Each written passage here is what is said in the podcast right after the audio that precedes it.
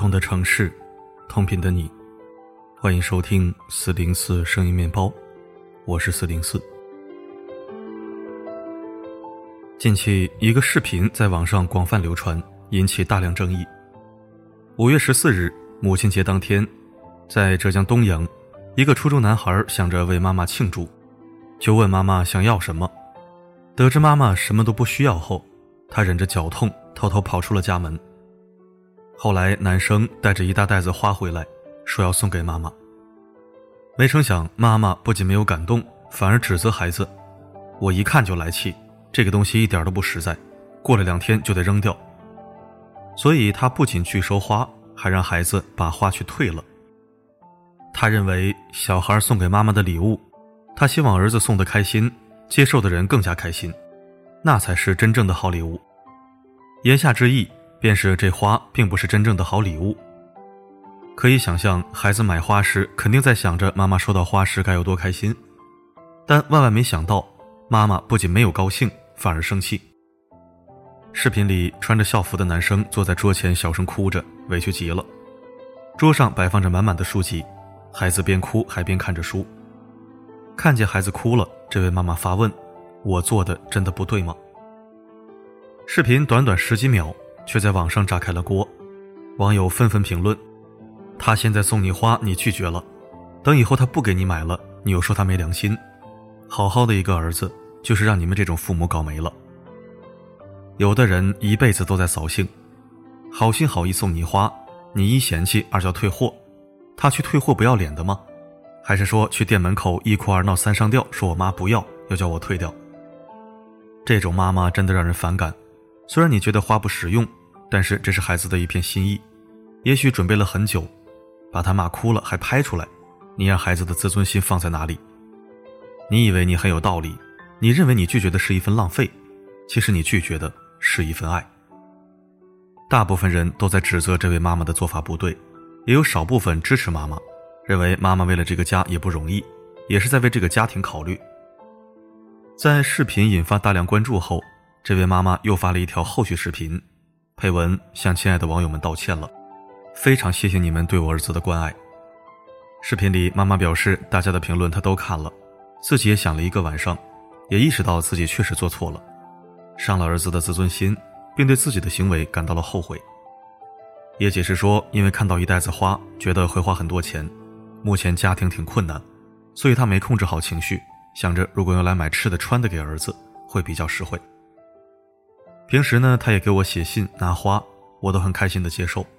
以后我会做出改变，多多了解年轻人的想法，也会珍视孩子的每个心意。目前他跟孩子道歉，孩子也原谅了他。这件事儿到这儿基本就结束了，但有关的讨论并未就此停下。这件事儿让我想起了另外一则新闻，也是孩子送妈妈礼物却被严厉批评的事儿。今年二月份。江苏南通一孩子看妈妈的手机太老旧，屏幕碎了都舍不得换，于是拿着攒下的压岁钱去给他买了一台新手机。满心欢喜的孩子想着记录下妈妈收到礼物开心的样子，没想到拍下了妈妈的一顿骂。妈妈指责孩子乱花钱，让他拿回去退掉。男孩解释手机并不贵，但情绪上头的妈妈并没有听进去，拉着孩子去手机店退货了。退货时，妈妈对手机店老板说：“孩子不懂事。”最后，手机被全款退回，孩子的心意也没有被妈妈好好的接受。这件事儿和今天妈妈拒收花一事何等相似。当时这件事同样引起网友热烈讨论。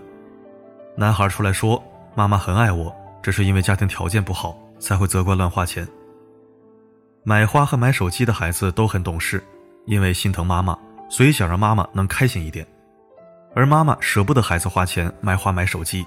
是因为他没有自己的顾虑。据说花的妈妈疲于为生计奔波，想的是省下来的钱能给儿子买更多好吃好用的。双方考虑的都是彼此，都想对对方更好一点，彼此出发点都没有错，但孩子的一番心意，妈妈没有好好接受，反而还指责，这点就做得非常不好。我想这也是大多数人指责妈妈的原因，她的拒绝伤害了孩子。打击了孩子对爱的表达。妈妈可以先接受孩子的心意，再找机会和孩子好好沟通解释一下，而不是一上来就开始指责，直接无视孩子的心意，否定孩子的行为。但我们其实也不必过多苛责这位妈妈。为人父母总是会比孩子考虑的多一些。我们都知道，母亲节当天的花多数会涨价，一两百块或许对很多人来说是一笔小钱，但对于经济条件困难的家庭来说，这或许是几天甚至一星期的菜钱。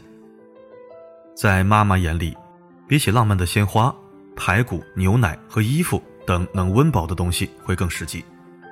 所以，当一个没什么文化的妈妈每日在为柴米油盐奔波着，为日子精打细算时，看见一大束花，第一时间会觉得浪费而非惊喜。在她眼里，鲜花是奢侈品而非必需品。但她知道自己的问题后，向孩子道歉，解释自己这么做的原因，也说以后会多多学学如何表达，会珍视孩子的每一个心意。比起很多没有意识到自己问题的父母。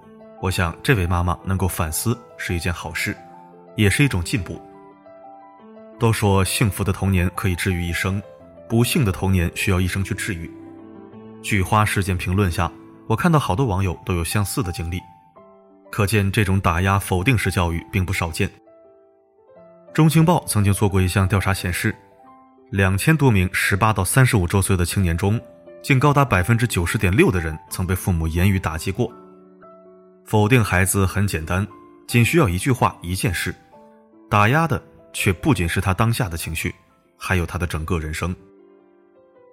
心理学家苏珊·福沃德博士曾说：“来自父母打击所造成的伤害效果，不只是当下，它贯穿岁月，像一根针一样深扎在子女的心头。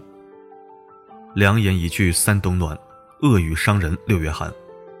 更何况来自父母的言语打击。”比起陌生人来说，杀伤力更强。这种打击力，莫说尚在成长中的小孩子难以承受，就连已经长大成人的我们也抵不过。网友分享自己的经历：我老公给我婆婆买了一瓶面霜，很高兴和我婆婆说：“妈，我给你买了一瓶面霜。”结果我婆婆说：“等你想起来给我买，我的脸都烂了。”从此以后，我老公再也没有给他妈买过任何东西。我们常说，孩子是父母的影子，不够贴心、不够孝顺的孩子背后，很大程度有一对擅长否定孩子的父母。打压背后，其实藏着无数的忽视和不理解。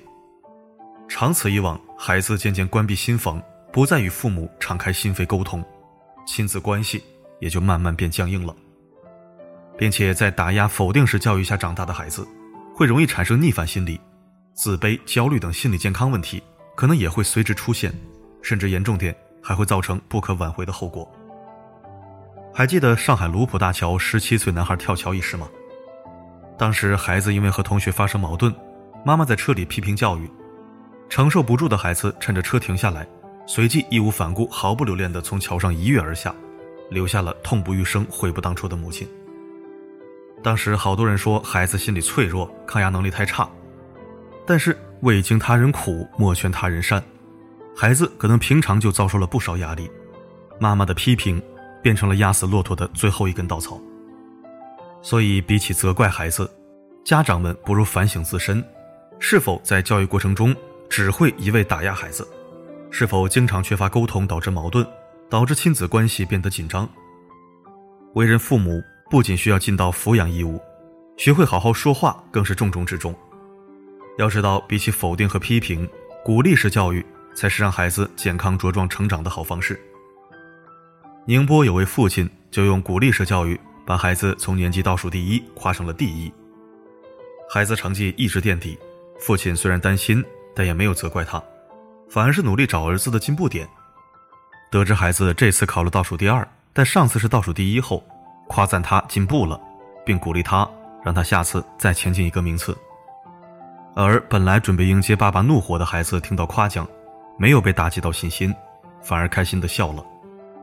就这样，孩子每考一个名次，爸爸就真心夸夸夸，孩子也慢慢考出了很好的成绩。我们这代人大部分都是在打压式教育下长大，我们必须承认和理解，上一代父母的打压式教育有一定的时代因素，在传统环境下，他们习惯用打击否定的形式来展现自己的威严。我们深知这种教育给我们童年乃至一生带来的沉痛影响，所以很多人都不希望自己的下一代也继续在这种教育下长大。我们经常看到的九零后父母硬核带娃新闻之背后，其实也反映了这一代父母已经把孩子当成一个独立的个体，对孩子十分尊重、理解和包容。理解、尊重和包容是每一个健康关系必须要有的前提，亲缘关系更需要用心经营和维护。这世上最美丽的缘分莫过于父母子女，家长们不要打着爱的名义行伤害之事，而为人子女者。有时候也需要体谅一下父母，但双方最重要的仍是做好沟通和交流。很多时候，很多矛盾和误会，通过沟通交流都可以得到解决。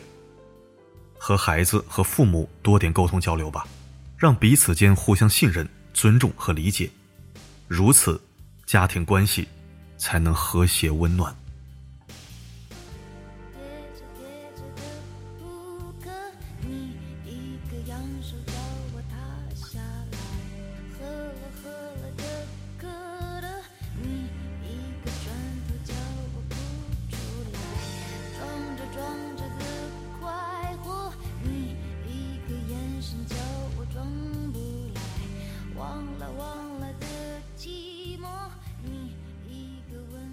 感谢收听。类似的事儿在我们家也发生过，只不过哭的人不是我，而是我妈。好心给我爸买衣服、裤子或者礼物，不是说不合适，就是说太贵了。好好的气氛搞得以争吵收场。但你说我爸是故意气人吗？不是，他只是不懂浪漫，也不懂气氛罢了。后来我妈就不给他买礼物了，即使买什么东西，也不说实际价格。或者撒个善意的谎言。那个时候还小，很多事情懵懵懂懂，但我心里种下了一颗种子，暗暗提醒自己，不要扫人家的兴，善意要接受，大不了找机会双倍奉还。